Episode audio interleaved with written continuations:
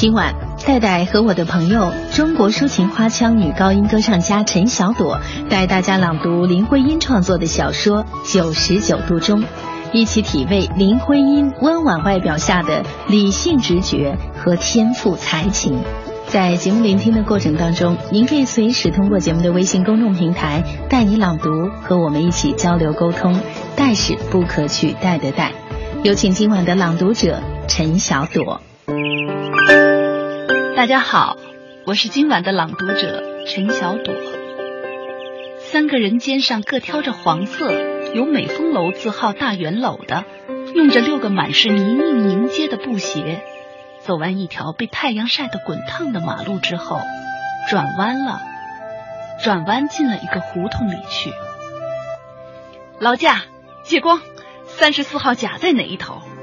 在三梅汤的摊子前面，让过一辆正在飞奔的家车，钢丝轮子亮得晃眼的，又像蹲在墙角影子底下的老头。问清了张宅方向后，这三个流汗的挑夫并又努力的往前走。那六只泥泞步履的脚，无条件的继续着他们机械式的转动。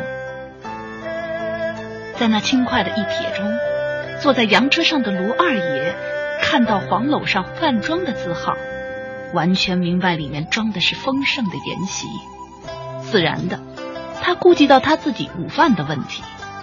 家里饭乏味，菜蔬缺乏个性，太太的脸难看。你简直就不能对他提到那厨子问题。这几天天太热，太热，并且今天已经二十二，什么事儿他都能牵扯到薪水问题上。孩子们再一吵，谁能够在家里吃中饭？美丰楼饭庄，黄楼上黑字写的很笨的。方才第三个挑夫挑的特别吃劲儿，摇摇摆摆的使那黄楼左右的晃美丰楼的菜不能算坏。义永居的汤面实在也不错。义永居的汤面，还是市场万花斋的点心。东城或西城，找谁同去聊天？易九星从南边来的，住在哪里？或许老孟知道，何不到和记理发馆借个电话？吴二爷估计着，犹豫着。随着洋车的起落。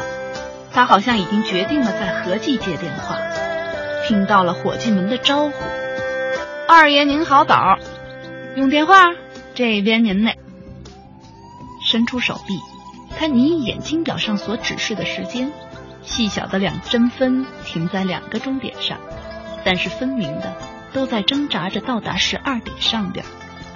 在这时间中，车夫感觉到主人在车上翻动不安，便更抓稳了车把。弯下一点背，勇猛的狂跑。